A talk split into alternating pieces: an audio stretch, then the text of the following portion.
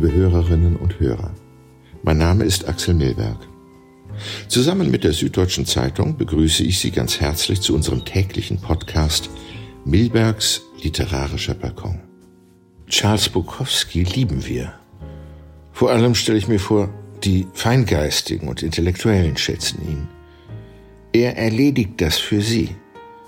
Er säuft, hurt, hat eine pockennarbige Fresse, trinkt Dosenbier, macht die Nacht durch, kotzt, um weitersaufen zu können und verliert Geld beim Pferderennen, lebt in den Tag hinein.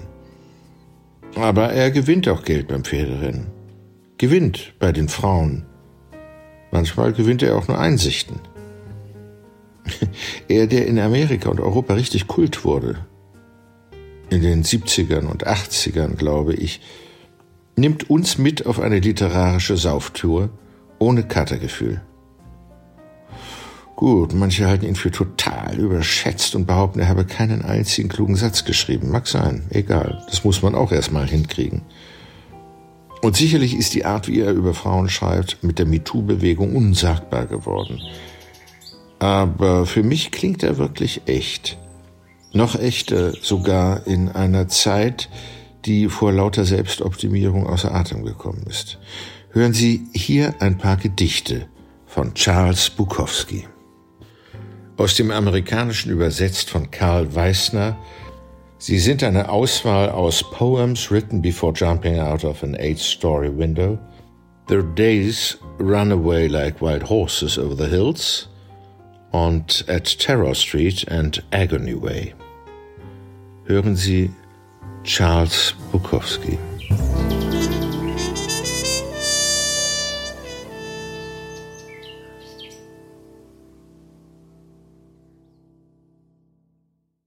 New Mexico.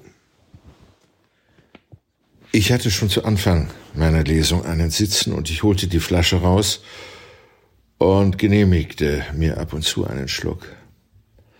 Ich las eine Woche oder zwei nach der Candle und ich sah nicht annähernd so reizend aus wie sie, aber ich kam über die Runden. Und dann landeten wir bei den Webs. Sechs, acht, zehn von uns und ich trank Scotch, Wein, Bier, Tequila. Mein Auge fiel auf eine hübsche, die neben mir saß. Wenn sie lächelte, sah man, dass ihr ein Zahn fehlte. Reizend. Und ich legte meinen Arm um sie und fing an, sie mit Bullshit voll zu labern. Als ich um zehn Uhr am nächsten Morgen aufwachte, war ich in einem fremden Haus und lag im Bett bei dieser Frau. Sie schlief noch. Aber sie kam mir bekannt vor. Ich stand auf und da rannte ein Kind in einem Laufstall rum. Und ein zweites rannte im Schlafanzug durch die Gegend.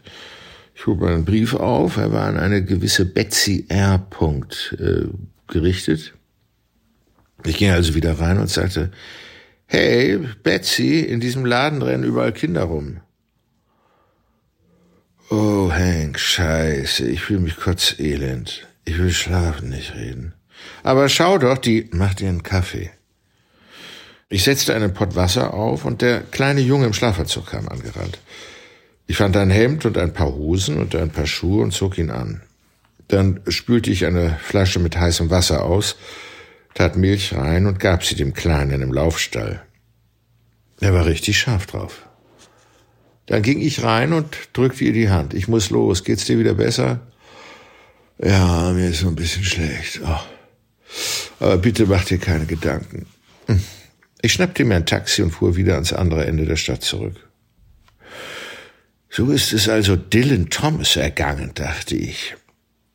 Wenn man nicht zu viel nachdachte, konnte man beinahe stolz sein auf seine kleinen Eroberungen. Nur waren die Frauen besser dran als wir. Sie machten sich keine falschen Hoffnungen. Während wir ihnen unsere Gedichte, unseren Bullshit, unser Sperma reinwirkten. Wir waren kranke Dichter. Kranke Menschen. Am anderen Ende der Stadt klopfte ich bei meinen Gastgebern an die Tür. Was war denn los? fragten sie. Nichts. Hab mich verlaufen. Sie stellten ein Bier vor mich hin und ich trank, als sei ich ein Mann von Welt, einer, der jede Nacht und überall, wo er hinkommt, einen Fick aufreißt. Hat jemand eine Zigarette? fragte ich. Klar, hier. Ich steckte sie mir an und fragte, mal wieder was von Creeley gehört? Wobei mir scheißegal war, ob sie von ihm gehört hatten oder nicht.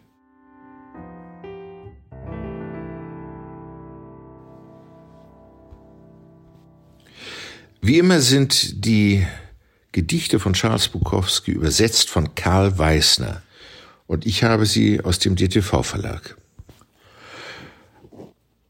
Hugo Wolf kriegte die Motten, als er gerade eine Zwiebel aß und sein 253. Lied komponierte. Es war ein verregneter Tag im April und die Würmer kamen aus der Erde und summten Tannenhäuser und er drehte durch. Er fegte das Tintenfass vom Tisch, sein Blut hämmerte an die Schläfen und er heulte und brüllte und schrie. Und die Hausverwaltung, die Hausverwalterin unten im Erdgeschoss dachte, ich hab's doch schon immer gewusst, dass dieses Arschloch nicht mehr alle Tassen im Schrank hat. Jetzt hat er sich also seine letzte Arie runtergewichst und mit der Miete, die er noch schuldet, lässt er uns hocken. Eines Tages wird man ihn im Regen beerdigen und irgendwann wird er mal berühmt sein, aber im Moment interessiert mich bloß eins, dass er endlich mit dem verdammten Geschrei aufhört. Für mich ist er nichts als ein dämlicher, schwuler Affenarsch. Und wenn sie ihn hier rausschaffen, kann ich bloß hoffen, dass man mir einen anständigen, soliden Fischer reinsetzt oder einen Henker oder eine der fromme Traktätchen verkloppt. Wieder so ein Kritiker. Ja, yeah sagte er, ich weiß, wie du das machst mit deinen Gedichten. Ich riss ihr die Schlüpfer runter und mit einem einzigen Stoß rammte ich ihr das Ding bis rauf ins Hirn. Aha, sagte ich. Doch, doch, sagte er, ich weiß Bescheid, wie das läuft mit deinen Gedichten. Mir gefiel sein Gesicht nicht. Deshalb hab ich's ihm mit einer Flasche zu Matsch geschlagen und dann hab ich ihm das Hemd runtergerissen und den Boden damit aufgewischt. Aha, sagte ich. Ja, yeah, sagte er, ich weiß genau, wie du das machst. Ich, na? fragte ich. Na ja, weißt schon, was ich meine. Hm, ich weiß, was du meinst. Er stand auf und ging. Ich stand auf und schmiss seine leeren Bierdosen in die Mülltonne. Dann setzte ich mich wieder an meinen Drink.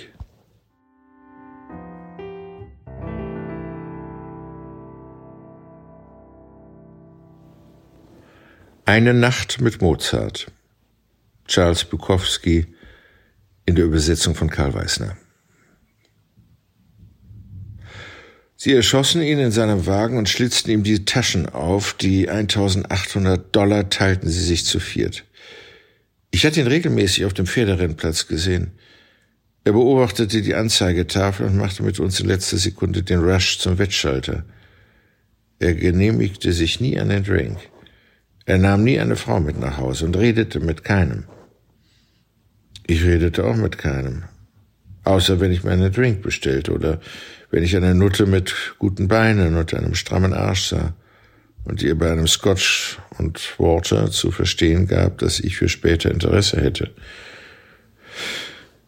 Äh, worauf ich hinaus will, ist, dass dieser Typ ein Profi war. Für ihn war es Arbeit.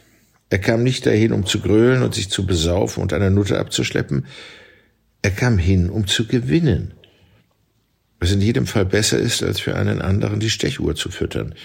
Als ich ihn gegen Ende der Saison immer häufiger am Totalisator vor dem 50-Dollar-Fenster sah, wusste ich, dass es bei ihm viel besser lief als bei mir. Auf der Anzeigetafel tauchten eine Menge komische Notierungen auf. Irgendein Typ mit viel Geld schien im letzten Moment noch ein oder zwei Tausender zu setzen. Und dieser Typ mit viel Geld war er. Am Ende mussten wir jedes Mal erst mühsam austüfteln, auf welches Pferd er setzte, bevor wir unsere eigenen Wetten platzierten. Dabei ging es jedes Mal um Sekunden und wir kamen ganz schön ins Schwitzen. Jedenfalls dem großen Schweiger machte das nichts aus. Er tauchte immer eine ganze Weile vor uns am Wettschalter auf und spazierte dann gemütlich davon. Er wurde besser, seine Anzüge wurden immer teurer, er wirkte zunehmend gelassener, und nach den meisten Rennen sah man ihn irgendwo auf der Seite stehen und Banknoten in seine Brieftasche schieben, und Jeanette, eine von den Nutten, sagte, dem würde ich einen abkauen, und dann würde ich ihm so lange die Eier zusammendrücken, bis er mir verrät, wie er es macht. Würdest du das bei mir auch machen, Baby? fragte ich sie. so wie du hier spielst, kannst du von Glück sagen, dass man dich überhaupt reinlässt, sagte sie und goss sich einen Drink runter, der mich 85 Cent gekostet hatte. Hast du immer noch deine Mozart-Platten? fragte ich sie. Was hat denn das damit zu tun? wollte sie wissen. Ich ließ sie stehen und ging weg. Am nächsten Tag las ich es in der Zeitung. Nach Zeugenaussagen waren es drei Männer gewesen und eine Frau saß am Steuer. Ich sah Jeanette an der Bar. Hallo, Mozart, sagte ich.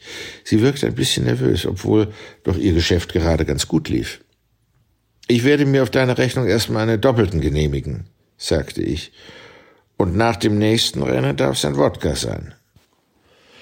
Ich werde heute alles durcheinander trinken, bin schon seit ein paar Jahren nicht mehr richtig besoffen gewesen. Sie musterte mich, während sie sich eine Zigarette ansteckte. Dann sagte ich, außerdem wirst du mir jetzt eine Schachtel Zigaretten kaufen und heute Abend wirst du mitkommen und wir werden uns die ganze Nacht Mozart anhören. Und es wird dir gefallen. Es wird dir gar nichts anderes übrig bleiben. Sie zahlte für meinen Drink. Du bist anscheinend lebensmüde, sagte sie. Hör mal zu, Herzchen, sagte ich. Dem Tod laufe ich schon seit Jahren hinterher. Ich machte mir einen schönen Tag, dann fuhren wir zusammen nach Hause und hörten uns stundenlang Mozart an. Auf der Matratze war sie so gut wie immer. Nur kostete es diesmal nichts. Dann heulte sie die halbe Nacht und sagte, sie würde mich lieben. Ich wusste auch genau warum. Am nächsten Nachmittag auf dem Rennplatz redete ich kein Wort mit ihr. Ich gewann 112 Dollar, Drinks und Eintrittsgeld abgerechnet. Und auf der Rückfahrt sah ich ständig in den Rückspiegel, als sei ich Gott weiß was für ein lohnendes Objekt, und dann musste ich lachen. Shit, sie wussten ganz genau, dass ich eine Null war. Von denen hatte ich nichts zu befürchten. Eigentlich sollte ich sie bei den Bullen verpfeifen. Aber davon wird der Tote auch nicht wieder lebendig. Ich kam nach Hause und machte mir einen Scotch auf. Mozart hatte ich satt. Ich versuchte es mit Rake's Progress von Stravinsky. Ich studierte eine halbe Stunde lang die Rennlisten für den nächsten Tag, telefonierte mit einer Frau in Sacramento, trank noch ein bisschen und stieg in die Falle. Allein. Ungefähr um halb zwölf.